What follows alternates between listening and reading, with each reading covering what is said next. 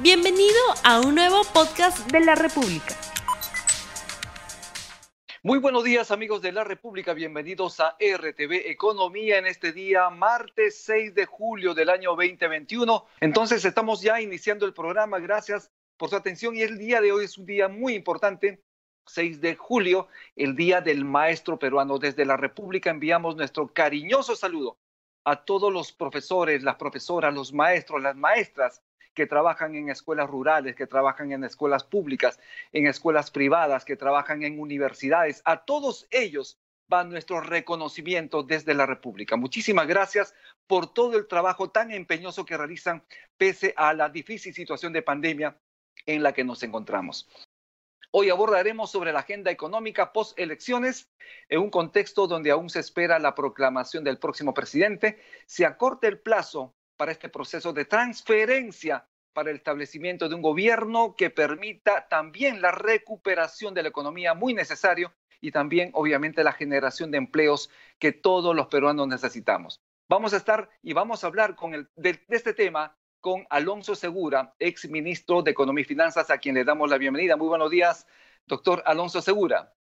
Buenas Rumi. Gracias por la invitación. ¿Cómo está? Doctor Alonso Segura, en principio usted es también profesor. Yo le mando un fuerte abrazo, un saludo muy especial en este día y además empezamos la entrevista preguntándole cómo ve usted la situación económica en esta situación post elecciones y también cuando no tenemos proclamado al próximo presidente del país.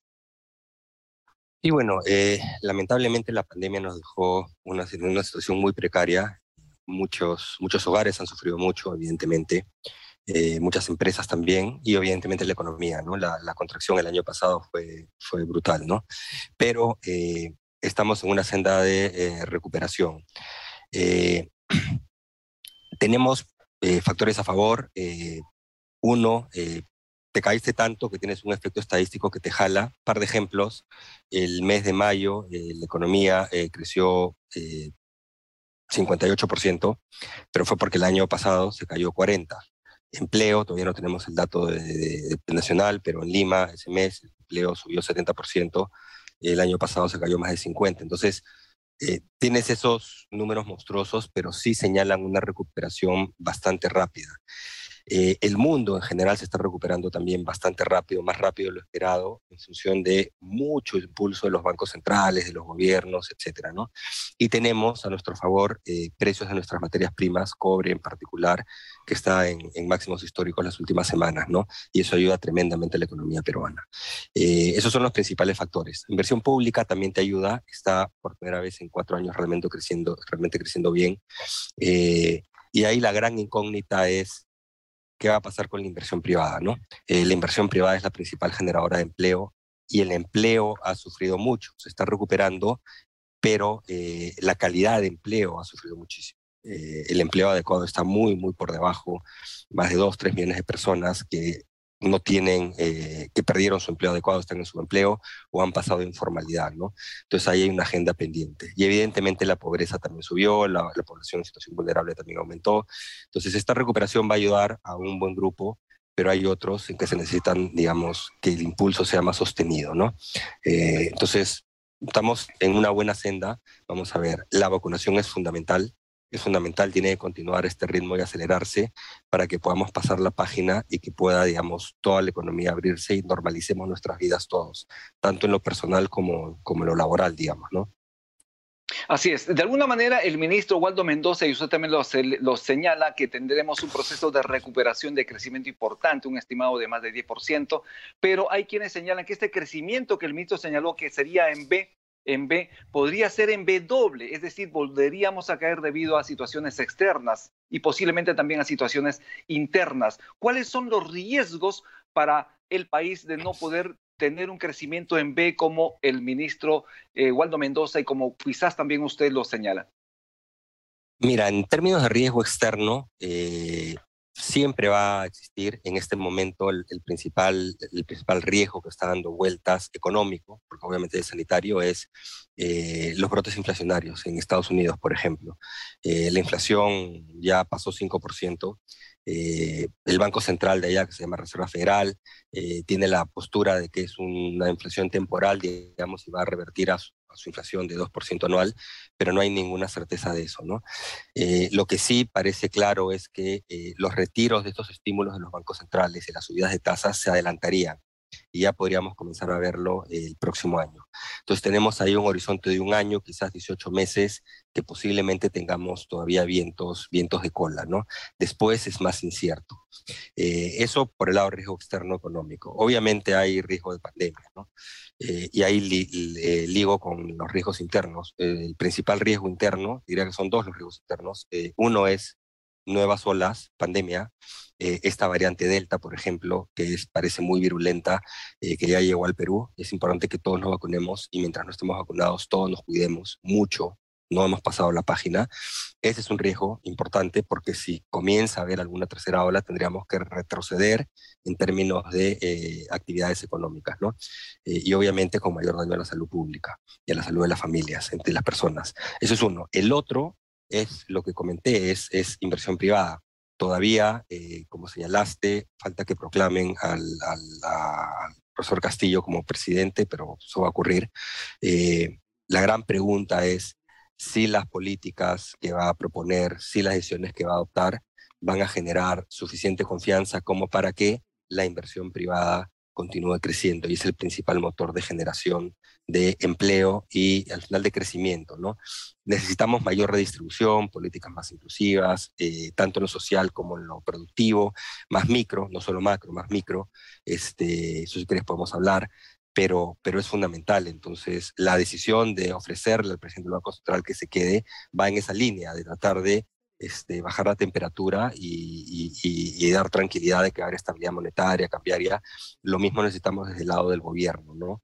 Entonces, esa va a ser la gran variable. Este, porque los vientos externos no los controlamos, en algún momento se van a ir, estos se pueden voltear, no lo sabemos, eh, y después, eh, pasados los efectos estadísticos, el impulso de reapertura, eh, vas a crecer a la velocidad que crezca tu inversión privada, y eso va a impulsar empleo, consumo, consumo privado, etcétera, ¿no? Entonces, por ahí va la cosa. El sector público puede mitigar eh, puede impulsar un poquito, eh, pero recordemos que el año pasado tuvimos un déficit fiscal, es decir, los gastos del gobierno fueron mayores a los ingresos en casi nueve puntos del PBI. Eso es monstruosamente grande. Tiene que ir cerrando eso, tiene que ir consolidando gradualmente, pero tiene que hacerlo. Entonces, eh, no podemos pensar que vamos a crecer sobre la espalda del sector público. Eso no va a ocurrir. De alguna manera eh, se está perdiendo tiempo muy valioso para asistir a este proceso de transferencia del próximo gobierno y de alguna manera también esto intranquiliza a los mercados. Si bien es cierto que la propuesta para que Julio Velarde continúa, se mantenga en el Banco Central de Reserva, alivia las tensiones, esto no es suficiente. Es necesario que de una vez haya un proceso de transferencia limpio, transparente, con, con las reglas claras, con las cuentas claras también, de tal manera que podamos asistir a esta recuperación económica que el país necesita en principio y también a esa generación de empleo que los peruanos se merecen. ¿Qué opinión tiene usted? Sí, yo creo que eso es importante, pero de nuevo, eh, va a haber discrepancias sobre las estrategias que está adoptando el, el otro partido, pero finalmente el Jurado Nacional, sin presiones, tiene que tomar sus decisiones y tiene que proclamar. Entonces ahí yo creo que no puede interferencia en ninguno. ¿no? Eh, te diría que sí es lamentable que se dilate el proceso de transferencia desde un punto de vista de que haya un, pues una transferencia ordenada, eh, pero eso no es lo que intranquiliza a los mercados en realidad porque ya asumen que va a ser Pedro Castillo. Entonces, no viene por ahí la, la incertidumbre. La incertidumbre viene en términos de las decisiones que adopte el gobierno de Pedro Castillo. Eso es lo que genera incertidumbre. Y son conscientes de eso, por eso han ofrecido la ratificación de, Julio Velarde. De hecho, ese paso todavía no lo ha aceptado. Este, va a conversar una vez lo ratifiquen y ahí se verá. Y esperemos que se dé, porque si al final no, no se queda, va a ser bastante claro que no se quedó tampoco porque no cumplieron condiciones mínimas. Yo espero que si lo hagan, que siga un acuerdo. ¿no? Entonces, eh, esos anuncios eventualmente ya tienen que comenzar a darse. Otros nombramientos importantes, eh, otras políticas importantes que se vayan a implementar. Mucho de lo que ha habido hasta ahora, es decir, no vamos a hacer esto, no vamos a hacer esto que ha sido importante, no vamos a nacionalizar, por ejemplo, no vamos a, expropiar, a confiscar los fondos de las personas en sus fondos de ahorros, cosas por el estilo, ¿de acuerdo? Pero en la parte propositiva todavía es muy, muy, muy superficial, eh, no hay propuestas claras. Y ojo, esta, eh, digamos, iniciativa de Asamblea Constituyente sí genera muchísima incertidumbre. Pero el tema no es solo la incertidumbre, el tema es tenemos condiciones como para impulsar algo que además no tiene un canal claro. Este, reformas constitucionales sí, pero Asamblea Constituyente no. Entonces, este, eso genera también eh, mucha incertidumbre porque estás hablando de reescribir las reglas de juego eh, digamos, desde arriba, todas las reglas de juego, básicamente, ¿no?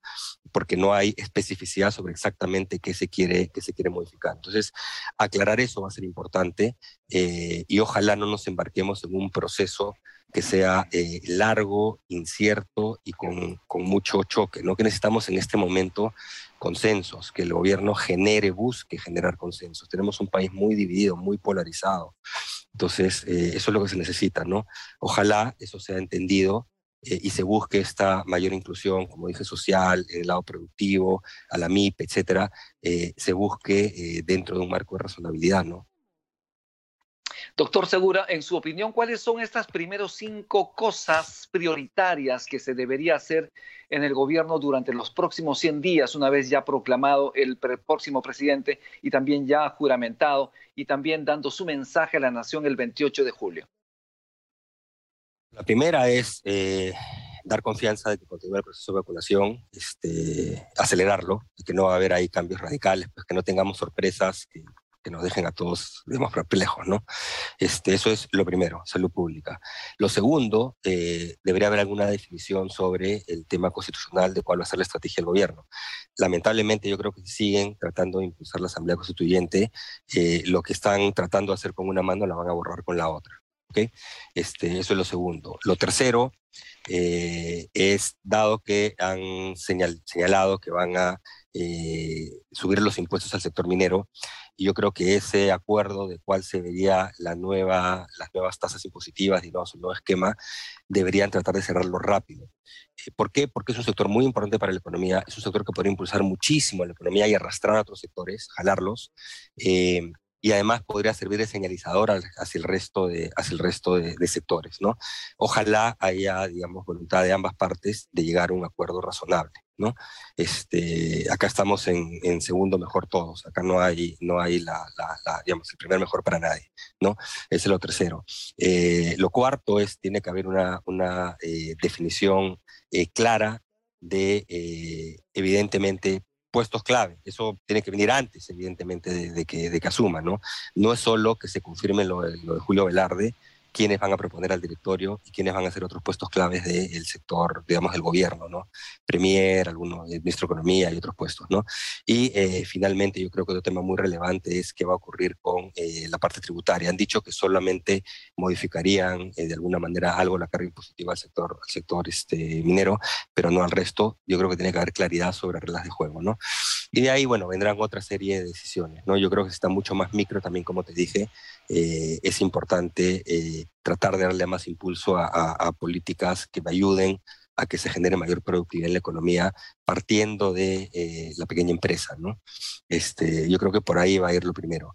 Hay el tema también de las pensiones, hay muchas propuestas muy peligrosas circulando, ha habido muchas decisiones terribles adoptadas desde, el actual Congreso, siguen tratando de adoptar a la carrera y han salido otras decisiones. Yo creo que la parte de seguridad social tiene que ponerse paños fríos, discutirse con tranquilidad dentro de un marco de sostenibilidad fiscal y de un marco de, que, eh, de eh, razonabilidad también, ¿no? Eh, no puede ser basado en ideología, ¿no? Estoy hablando del tema de pensiones, también está el tema de salud pública. lamentablemente, idealmente en muchos casos quisiéramos universalidad, pero somos un país que tiene un Estado muy pequeño, por eso te mencioné lo tributario antes, ¿no? tenemos que buscar la manera de ir implementando coberturas de estos, eh, de estos eh, digamos, de la, de, la, de la, previsión social, de la seguridad social, eh, pero sin perjudicar a los que menos tienen. Cuando tú sobrecargas los sistemas, perjudicas a los que no tienen una alternativa, ¿no? Y eso es lo que lamentablemente termina pasando. Entonces ahí también tiene que haber una discusión amplia, pausada, ¿no? De cuáles son las alternativas este, para poder adoptar algo que, digamos, ayude a mejor cobertura y mejores pensiones para todos, ¿no? Yo creo que esos son algunos de los principales temas. Siempre van a salir más, ¿no? Pero por ahí va.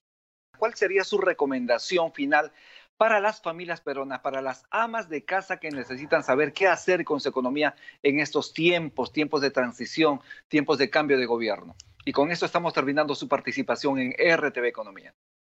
Sí, lo, primero, y a riesgo de ser repetitivo, es cuídense mucho. Eh, primero, vacúnense cuando tengan la oportunidad. Este, segundo, mientras tanto, cuídense mucho y aún vacunados, cuídense porque pueden contagiar. Eso es fundamental.